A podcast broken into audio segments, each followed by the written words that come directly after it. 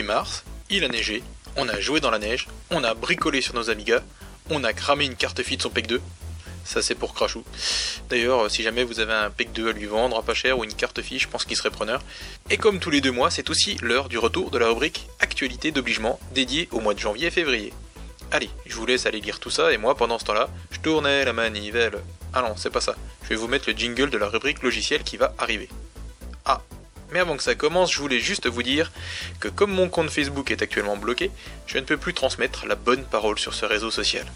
Alors si quelqu'un pouvait avoir la gentillesse de balancer une news sur les groupes Facebook Amiga pour toujours and Beyond et Amiga France et éventuellement d'autres, je l'en remercie sincèrement d'avance. Ah, et je tenais aussi cette semaine à souhaiter un bon anniversaire à Chris Walbex. Joyeux anniversaire. Je voulais également encore remercier Tarzine pour sa veille quotidienne qui me permet d'avoir du grain à moudre pour ce podcast. Ah Et la surprise promise de cette semaine, vous allez me dire Eh ben, c'est une petite pastille que je vais mettre en début de podcast. Merci d'ailleurs de me dire si ça vous plaît, auquel cas je continuerai. Sinon, je supprimerai tout simplement celle-ci. Et comme vous êtes des petits curieux, sachez qu'il s'agit de revenir en fait sur les magazines sortis il y a 30 ans en France. Et oui, le premier numéro de Commodore Revue est sorti en mars 1988. Quant à l'incontournable Amiga News, il ne sortira lui qu'en avril 1988. J'espère que ce podcast ne sera pas trop chargé. Je n'ai en effet pas envie de faire un podcast d'une demi-heure. Ah, ah, là on me fait signe dans l'oreillette que c'était le cas la semaine dernière. Oui, bon bah c'est bon, hein. Faudrait pas non plus que ça devienne une habitude. De ce fait, pour essayer de gagner un peu de temps, j'ai décidé d'un commun accord avec moi-même que je ne reviendrai plus sur les petites, mises à jour, et que je me concentrerai uniquement sur les nouveautés, ou bien sur les mises à jour de logiciels et de jeux qu'on n'aurait pas encore évoqués dans le podcast. C'est l'heure de cette nouvelle rubrique que j'ai décidé d'intituler euh, Coup d'œil dans le rétro. Je vais commencer par vous lire l'édito du premier numéro de Commodore Revue, puis après je vais vous lire une entrevue avec le papa de l'Amiga datant de janvier 1988 et qui est fort intéressante. Alors, cet édito était intitulé Avec et pour vous. Depuis un an, impossible de trouver une revue française dédiée aux ordinateurs de Commodore. Pour s'informer, il faut glaner de ci de là quelques lignes sur un nouveau logiciel Amiga ou un périphérique pour C64. En revanche, la presse étrangère est nombreuse et variée. Pourquoi ce manque? Difficile d'analyser les envies et les passions. Plus brièvement, afin de ne pas soulever un débat inopportun, il fallait un support de presse pour les utilisateurs de Commodore. À présent, vous l'avez, c'est cela le principal. Ce premier numéro est loin d'être parfait, et nous serions prétentieux de l'affirmer. Nous y avons mis toute notre ardeur, mais il manque le principal, le contact entre le lecteur et la rédaction. Car, si c'est pour vous que nous existons, c'est aussi avec vous. Nous avons fait des choix arbitraires pour vous donner une palette de rubriques aussi large que possible. Maintenant, c'est à vous de nous indiquer vos besoins, vos préférences et vos idées. Nous essaierons alors de vous offrir réellement une revue d'utilisateur. Nous n'avons pas d'autre ambition. Au fil des pages, vous constaterez que le bon vieux C64 n'a pas encore dit son dernier mot et que l'Amiga n'en est qu'à ses balbutiements. Ce numéro 1 contentera, nous l'espérons, tous les passionnés de Commodore et pourquoi pas les futurs. Maintenant qu'il y a Commodore Revue, comptez sur nous et avec nous et c'était signé la rédaction. Et ensuite, il y avait un petit papier, enfin c'est plus qu'un petit papier, c'était une interview euh, qui était fort intéressante puisque c'est une interview de Jay Miner qui date de janvier 1988 et les propos avaient été recueillis par Michael Moï et Philippe Lamijon. Alors c'est intitulé euh, Tel père, tel amiga et je vais vous lire euh, cette, cette petite interview, vous allez voir c'est sympa. Alors euh, ça commence avec une petite intro qui dit À le voir, Jay Miner ressemble plus à un hippie quinquagénaire qu'à un ingénieur concepteur. Ce grand bonhomme, dépassant largement le mètre 80, vêtu d'une chemise à carreaux et d'un jean élimé, accepta une interview avec gentillesse et décontraction. Père de l'Amiga, s'il en faut un, il nous raconta, parfois, un peu, amer et souvent enthousiaste, The Fabulous Amiga Story. Elle commença en 1982 et se termina pour Jay en mars 1987. Depuis, il cultive mollement son jardin. Sans avoir à se mettre à genoux, il serait prêt à continuer l'aventure. Qui fera le premier pas? Alors ça commence avec une petite historique, hein, je vais vous lire tout ça. Au début des années, des années 50, Jay Miner a pour ambition de devenir médecin. Il commence des études mais change rapidement d'orientation en raison semble-t-il de l'ambiance particulière de son université pour choisir l'électronique et obtient en 1958 son diplôme d'ingénieur à Berkeley, Californie. À l'époque, l'industrie des processeurs et des microprocesseurs est tout juste naissante. J-Miner s'intéresse plus particulièrement aux microtransistors et se forme à l'aide de quelques livres à la microélectronique. C'était une période extraordinaire, dit-il, où l'on devenait facilement expert simplement en apprenant ce qu'il y avait dans les rares ouvrages qui traitaient du sujet. En 1964, Jay est engagé par la General Microelectronics, une filiale du groupe Fairchild, où il travaille sur les premières puces de la technologie MOS. Il conçoit pour cette société différents microprocesseurs pour des calculatrices, montres et divers appareils électroniques. Alors là, le sous-titre, c'est enfin le sous-titre Atari nous sous-estime. En 1974, alors qu'Atari triomphe avec son jeu d'arcade Pong, Jay est présenté par l'un de ses amis aux dirigeants de cette société. Il réalise, en qualité de consultant, la puce graphique de la console de jeu VCS 2600. Fort du succès public de celle-ci, Atari embauche Jay et plusieurs ingénieurs à la conception d'un micro-ordinateur. Il nous déclare j'ai mis au point la puce graphique des Atari 400-800 XL. Jusqu'en 1979, Atari vit une période très prospère. Mais une dizaine d'ingénieurs mécontents de leurs conditions salariales la quittent pour fonder Activision. Cette mésentente était fondée sur le fait qu'Atari faisait des ponts d'or aux développeurs externes. J'ai moi aussi quitté Atari à la fin de 1979. Avant d'intégrer la société Zimos, Jay Miner propose quand même à Atari de lui confier le développement d'un micro-ordinateur architecturé autour du 68000 de Motorola, sans suite. Et si le son travail chez Zimos consiste à réaliser des mini-systèmes à microprocesseurs pour des pacemakers. C'est moins drôle. Alors là, je vous avoue que je ne sais pas pourquoi il y avait SI le. Euh, si Atari avait accepté, je sais pas, ils ont voulu faire une petite blague, je sais pas, voilà. Alors ensuite, on a un autre sous-titre, une machine de simulation. Larry Kaplan est venu me proposer en 1982, nous raconte-t-il, de créer une nouvelle société, Itoro. Nous devions construire des consoles de jeux. Je concevais les micropuces et Larry les logiciels. Les débuts ont été très difficiles et Larry a quitté la société. À la suite de ce départ, je l'ai rebaptisé AmigaCorp. Il recrute Dave Morse, précédemment directeur du marketing de Dingy Toys, qui devient vice-président d'AmigaCorps. Alors c'est marrant parce que nous c'était Tonka Toys. Après avoir ma société DJ, c'était la possibilité de réaliser un vieux rêve, créer une machine de simulation de vol à très bas prix. En effet, il avait été étonné quelques années plus tôt par les simulateurs de vol professionnels. Il voulait, comme un gamin, en posséder un chez lui. Le 68000 étant le meilleur microprocesseur du moment et celui offrant le plus de possibilités, il définit son projet autour de cette technologie. C'est aussi à ce moment qu'apparaissent les blitters, plus graphiques. Jay crée le sien, ainsi qu'un processeur sonore particulier afin d'obtenir les meilleurs résultats. Nous n'avions pas beaucoup d'argent, explique Jay, mais Dave apportait des fonds grâce à la commercialisation des manettes de jeu originales. Nous avons trouvé des investisseurs, mais ils voulaient que nous fabriquions une console de jeu. Nous avons pour cela demandé à RJ Michael et Del Luck de collaborer à ce projet. Nous avons mis un an à concevoir les puces devenues maintenant célèbres, Agnus, Denise et Paula. Alors notre sous-titre c'est Steve007. Nous sommes déjà en 1984 et le marché des consoles de jeux s'étiole. Les manettes de jeux Amiga se vendent moins bien et la société court sa perte. Ça commence à être le début de la fin, nous dit Jay ému. J'ai hypothéqué ma maison pour payer les derniers salaires. Ensuite, j'ai démarché différents constructeurs susceptibles de racheter Amiga Corp. Steve Jobs d'Apple est venu me voir. Il trouva que la machine était trop hardware.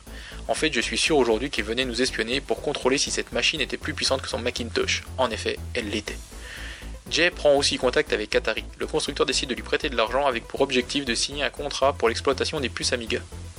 Au même moment, Jack Tramiel rachète Atari et la situation se dégrade rapidement. Jay renvoie la totalité de l'argent prêté par les prédécesseurs de Tramiel et cesse ainsi toute relation avec Atari. Il ne commentera pas cette décision, préférant le silence. Marshall Smith, manager de Commodore International, obtient l'accord de racheter la société Amiga Corp. Le géant américain rembourse les créanciers et installe tout le personnel à Los Gatos, Californie. Jay Miner est nommé directeur général de Commodore Amiga. Les premiers au monde, c'est un nouveau sous-titre.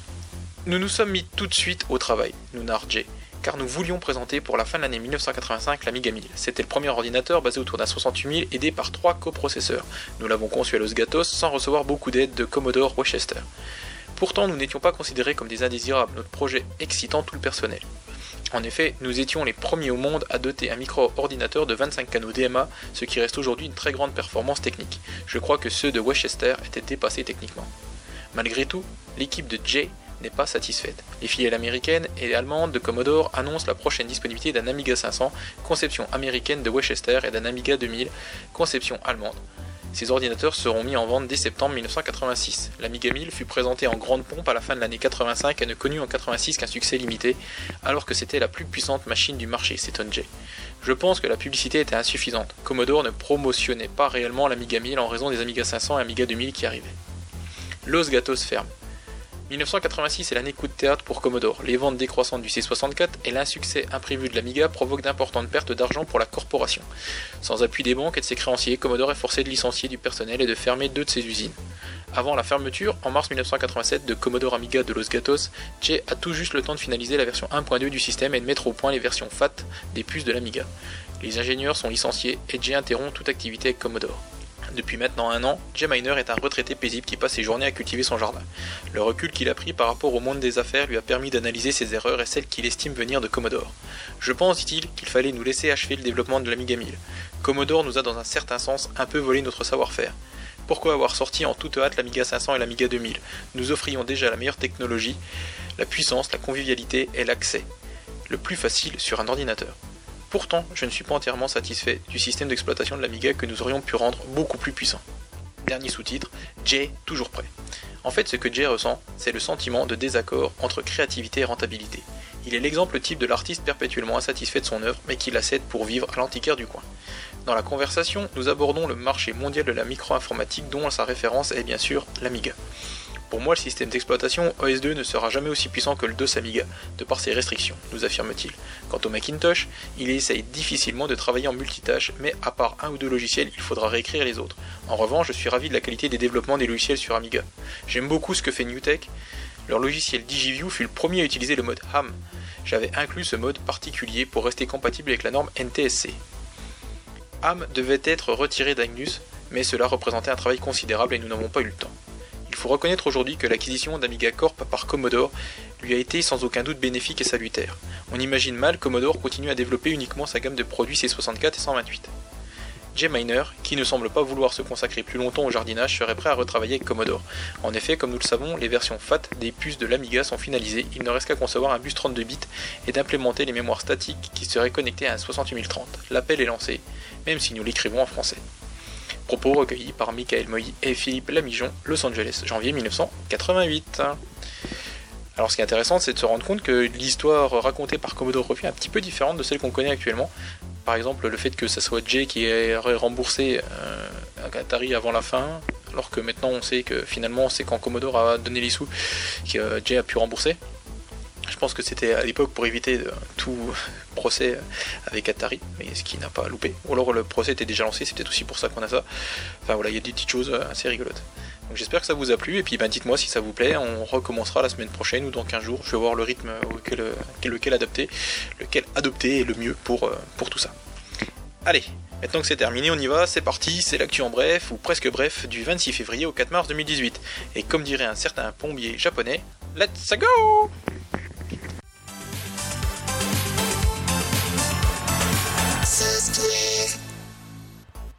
Alors, euh, niveau logiciel, voilà ce qu'on a vu dans les forums de Warmup. C'est The Bûcheron qui tease le remplaçant du petit logiciel qui s'appelle Tips.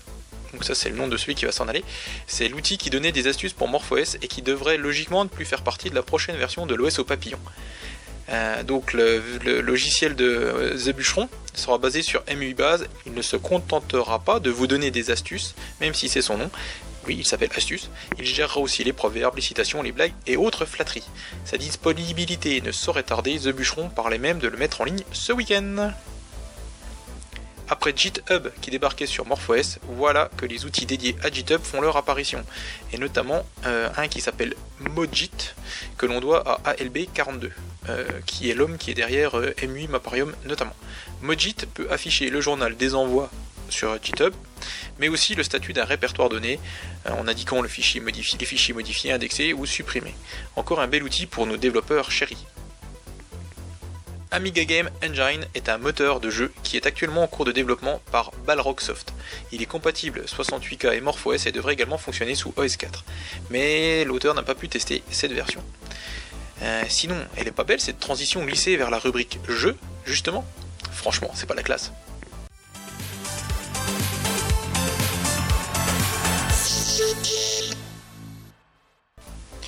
Alors niveau jeu, c'est assez chargé cette semaine, puisque on a pas mal de trucs. Euh, tout d'abord, le jeu Retro Wars, le pointé-cliqué dans l'univers des guerres de l'étoile. Ah oui, Star Wars, c'est pas Stars War, vous avez jamais fait gaffe? Euh, bref, Retro Wars et le jeu Else We Get Mad, un beat'em all avec Bud Spencer et Terence Hill, sont désormais disponibles sur Aminet. Nous devons ces jeux, qui fonctionnent sur un simple Amiga 500 en ROM 1.2 au groupe Amiga Wave. Sachez d'ailleurs que Retro Wars est disponible en version française grâce au travail de Tarzin et de Jim. Merci à eux. Retro Wars et Else We Get Mad, je veux pas y arriver, sont disponibles gratuitement sur Aminet, mais vous pouvez également acheter une version boîte de ces jeux sur amistore.eu ou bien chez nos amis de amedia-computer.com. Je sais que j'ai dit que je ne parlais plus des mises à jour de logiciels ou de jeux déjà évoqués, mais je me dois de faire deux exceptions. Une tout d'abord pour la première bêta de Bomb Jack Beer Edition, le remake de Bomb Jack avec des bières, et une pour Sweep Out de Criso. Pour ce dernier, la bêta 6 du démineur avec partage des scores en ligne est disponible et je devais vous le faire savoir pour que vous puissiez la tester et faire vos retours à notre ami Criso qui n'attend que ça. ETA B-Word ne s'arrête plus. Oui, ETA, c'est après tout ce que je vous ai déjà fait. Donc, euh, il s'est même mis en tête de porter un nouveau jeu de stratégie qui fonctionne avec le moteur de Stratagus, si je ne m'abuse. Stratagus, abuse, pas Et en plus de faire le portage, il s'est aussi attelé à sa traduction en français. Et si je n'ai pas encore donné le nom de ce jeu, c'est parce qu'il a un nom limite imprononçable. Je soupçonne d'ailleurs B-Word de l'avoir porté exprès pour m'entendre prononcer son nom. il s'agit en fait de Wormson Wormson Wormson, c'est pas mal, et il est disponible sur MorphOS Storage. C'est un jeu de stratégie qui mélange à la fois l'histoire, la mythologie et la fiction, à l'instar d'un certain Battle for Westnot. Alors là, ça va être encore sympa parce que c'est un nom en allemand. Mike vs Zombie est un run and gun qui devrait comporter 9 niveaux dans 3 mondes différents. Il a été créé avec Backbone, il nécessite un Amiga 020 avec 4 MB de RAM. Le jeu est terminé à environ 90% et son auteur cherche des testeurs. Et comme pour Retro Wars et Else We Mad, il devrait être disponible gratuitement ou bien euh, sous forme d'une version boîte que vous devriez forcément payer. Golden Wing est un jeu qui était arrivé premier dans sa catégorie euh, lors de la Capacitor Party qui avait eu lieu en novembre dernier. Et sa catégorie c'était les jeux. Donc il a fini meilleur jeu. C'est un shoot'em up, cousin de Stardust, donc plutôt euh, un Stardust-like, euh, qui a été écrit en assembleur 68K et qui possède des dessins faits à la main ou pré-rendus en 16 couleurs. Il est désormais disponible en version définitive ADF ou disque dur sur ce bon vieux Aminet des familles. Spencer est un nouveau jeu prévu pour Amiga OS 4. Il est développé par Entwickler X, à qui l'on doit notamment les jeux Swarm Defense 1 et 2, qui sont d'ailleurs disponibles sur euh, Android, iOS je crois, et bien sûr Amiga OS 4. Spencer est un classique jeu de plateforme où vous devez collecter des pièces pour débloquer la sortie.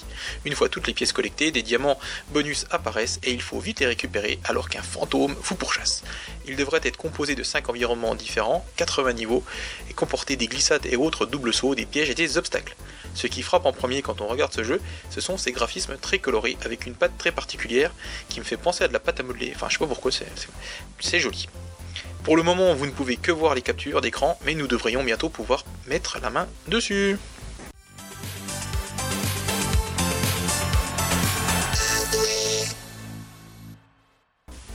Alors niveau matériel, ça va être encore une semaine très Vampire. L'Apollo Team a publié en fait un long communiqué lundi dernier. Il est disponible en français d'ailleurs sur amigafrance.com et je remercie tout particulièrement Jim Neray pour la traduction. J'étais parti pour vous le lire, mais finalement je ne vais vous lire qu'un tout petit passage sur la Vampire V4 et sur les nouvelles euh, Vampire V2 600. Et vous allez très vite comprendre pourquoi, sauf si vous l'avez déjà deviné en effet. La Vampire V4 n'était-elle pas prévue pour le quatrième trimestre 2017 Là je suis en train de vous lire le truc. Hein. Oui, nous sommes en retard. Oui, nous avons été trop optimistes quant à notre objectif de distribution avant la fin d'année. Sera-t-elle incroyable? Oui. En dépit de son retard et sous couvert du traditionnel c'est normal dans le monde Amiga, la team Apollo travaille toujours dur pour mettre la Vampire V4 sur le marché dès que possible. CH, Big Gun et Claude traquent les bugs depuis des semaines et nous espérons pouvoir bientôt aller de l'avant. Vampire 600 V2. Un nouveau lot de Vampire 600 V2 est en chemin vers le repère de Mashta, dans l'attente de nouvelles commandes de cette carte. Mashta a profité de cette opportunité pour y ajouter quelques corrections et améliorer le design de la carte. Et dans ce même communiqué, ils indiquaient que le Core Gold 2.7 serait disponible sous peu. Eh bien, sous peu, eh ben c'est maintenant, puisque ça y est, il est là le Core Gold 2.7. Après avoir été disponible en version bêta test tout en début de semaine pour Vampire 500, puis pour Vampire 600, le Core Gold 2.7 est dès à présent disponible pour les vampires 500 et 600 de manière officielle. Attention toutefois, il y a un avertissement très important à prendre en compte. Si votre FPGA est trop faible pour supporter le Gold 2.7, nous devons vous offrir une solution technique simple, c'est ce que dit euh, Tuco, qui nécessite des compétences en soudure très basiques. Et il dit, si j'ai pu le faire, vous devriez également y arriver. Deux condensateurs électrolytiques radio 220 UF 10V, donc 220 microfarad 10 volts, peut-être, hein, le F Faraday, Fahrenheit, non Faraday. Contactez-nous si cela se produit et nous vous guiderons tout au long du processus. Donc si jamais vous installez le Core Gold 2.7 sur votre vampire et que vous voyez qu'il a du mal, eh ben voilà, il risque de falloir euh, passer un petit peu de la soudure. Voilà. Alors maintenant je vais vous redonner les principales nouveautés de ce Core Gold 2.7 telles qu'elles sont décrites sur amiganews.de et qui s'accompagnent aussi d'une nouvelle version du pilote Saga. Alors on a un FPU hardware rapide pour jouer à certains jeux et des euh, le AMMX 2 qui accélère grandement les vidéos, les JPEG, le Warbench et les jeux, un contrôleur mémoire beaucoup plus performant qui rend euh, la vampire encore plus rapide, Warbench Hardware Sprite, des sprites hardware pour le Warbench, mais des améliorations euh, countless, donc beaucoup d'améliorations. Euh, de plus, euh, l'update peut être installé en utilisant le dongle spécial USB, mais ça c'était avant ça, puisque c'était euh, parce qu'il fallait un USB blaster. Je crois que la nouvelle version là qui est disponible officiellement maintenant, vous pouvez le faire directement sans USB blaster. À confirmer. Le AMMX2 optimisé apporte une version également du pilote P80, pilote Picasso 96 du Saga qui a été mise à jour. Et les changements du Saga apportent donc ben, le pilote saga qui est l'installeur a été amélioré, une mise à jour de SDNet, l'amélioration du pilote Vampire GFX avec grâce à la MMX et le Vampire GFX, donc le pilote Vampire GFX a été complètement réécrit en assembleur grâce à Flype. Flype et c'est à peu près tout pour la vampire. Personnellement, j'en ai pas, donc je peux pas vous en dire plus. J'ai vu quelques vidéos. Vous avez notamment euh, Amiten TV là qui a fait euh, deux grosses émissions euh, bah, cette semaine. Une, c'était justement sur le bêta test qui a duré presque une heure et demie, je crois. Et après, il en a refait une ben, qui est sortie là hier, je crois, qui dure trois heures et demie. Bon là, il n'y a pas que de la vampire, mais principalement il y a la vampire. Et si vous cherchez un petit peu, il a aussi fait une vidéo donc sur l'Amiga 1000 et le Core Gold 3. si jamais ça vous intéresse. alors par contre, c'est pareil, c'est toujours des très longues et très longues vidéos. C'est à peu près tout ce que j'ai à vous dire sur la vampire. Si jamais vous avez des choses à rajouter, n'hésitez pas à me tenir au courant et j'en parlerai dans le podcast. Enfin, vous pouvez trouver sur eBay un berceau, on va dire ça un berceau, je suis pas sûr que c'est un berceau, un adaptateur, on va dire, interno-externe à monter vous-même pour votre Gotek. Euh, le Gotek, je rappelle, c'est l'émulateur de disquette, euh, donc qui charge les fichiers .adf depuis une carte USB, une clé USB. Le système en lui-même donc de ce berceau euh, adaptateur est assez ingénieux puisque vous installez votre Gotek dans votre Amiga et ce berceau déporte la sortie du Gotek en dehors de l'Amiga sous la forme d'une disquette. Du coup, une fois que tout est monté et fermé, on dirait que vous avez une disquette qui attend d'être insérée dans votre lecteur, sauf que sur, cette disquette vous avez des boutons, euh, les LED, l'afficheur et éventuellement la clé USB. Sinon ça marche pas. C'est pas mal du tout, et une manière plutôt originale d'intégrer un lecteur Gotek. Je crois que ça fait un moment que c'est en vente, mais comme on n'en a jamais parlé, je, voilà, je me permets de vous en parler si jamais ça vous intéresse. C'est en vente sur eBay, sans Gotek, au prix de 19 livres sterling.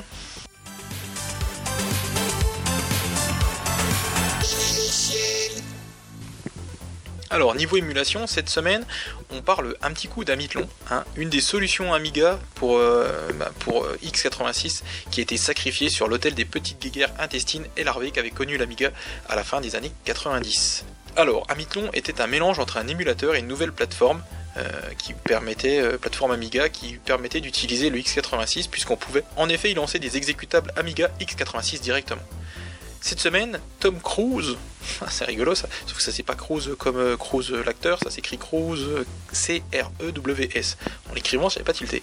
Tom Cruise donc a déposé sur Aminet une documentation complète faite par ses soins pour installer, patcher et configurer AHI, Picasso, l'USB, le réseau et pour compiler le Neo d'Amitlon. C'est un travail de fourmi qui pourrait être utile à ceux qui veulent se lancer dans l'aventure Amitlon. Et enfin, juste pour que vous le sachiez, WinUAE est disponible en version 3.6.1 bêta 7 et toujours en français. Merci Tarzine. Allez hop hop, on passe à la rubrique Others.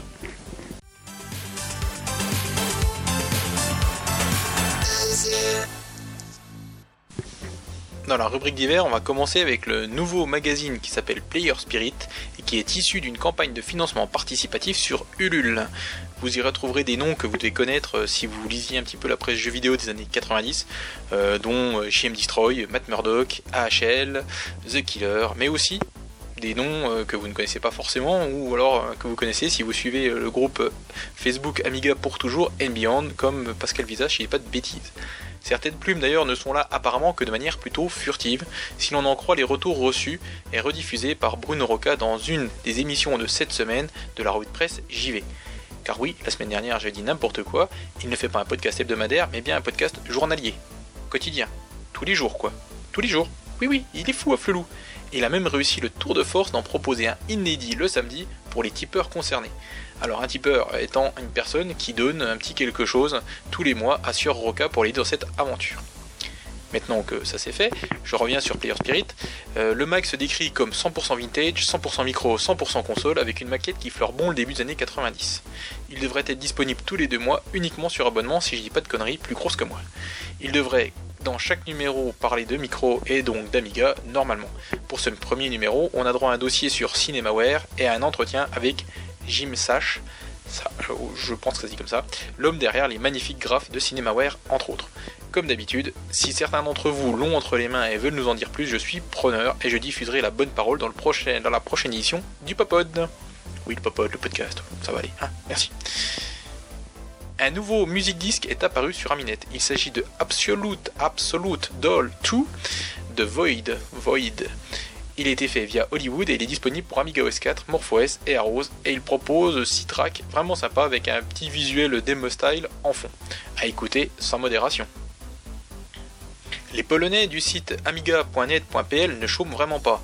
Après le magazine Amiga User, dont on a déjà 3 numéros, le livre dédié à Amiga OS 4 et bientôt celui dédié à MorphOS, voici le manuel utilisateur et en anglais de Directory Opus 5, le bureau le plus complet et qui fonctionne désormais sur n'importe quel Amiga Amiga-like. Faisant pas loin de 450 pages, ce livre est vendu pour une poignée de figues ou presque, à savoir 15 euros. D'ailleurs, une promo est en cours et se termine ce lundi. Vous pourrez ainsi récupérer un coupon de réduction de 10 euros pour AmiKit X si vous achetez le pack qui, euh, comprend des opus 5 en boîte avec CD et disquette, le livre et l'ebook. Euh, ce pack coûte 45 euros. Attention toutefois, le coupon de réduction ne semble valable que jusqu'au 5 mars. Alors si vous souhaitez en profiter, je vous invite à prendre AmiKit X dans la foulée vous cherchiez une activité à faire avec vos enfants pendant ces week-ends pluvieux, vous ne voulez pas les coller devant un, écran et ils aiment les loisirs créatifs. Alors, j'ai deux solutions. Soit vous leur faites faire des perles, hein, des bits perles, des perles à repasser, hein, ou en prenant des sprites Amiga, ça ça marche super bien. Ou alors, ce que j'ai vu là sur Amiga Future, ça pourrait vous intéresser également, il s'agit des Pepper Toys Frontier Elite 2. Il vous suffit d'avoir du papier un peu épais, une imprimante couleur, des ciseaux, un peu de patience, et à vous les jolis vaisseaux de Frontier Elite 2.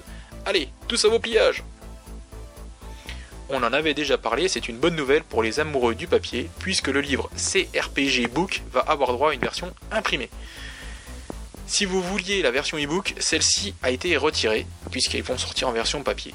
Donc euh, bah, si vous ne l'avez pas pris, tant pis, hein, maintenant il va falloir vous trouver euh, la version papier, ou alors éventuellement peut-être qu'une fois que la version papier sera sortie, vous pourrez la télécharger à nouveau le German Remix Group, ou JRG pour les intimes, a mis en ligne un double album hommage à Chris Welbeck, je ne peux pas y arriver à dire son nom mais c'est pas grave, pour fêter comme il se doit son anniversaire.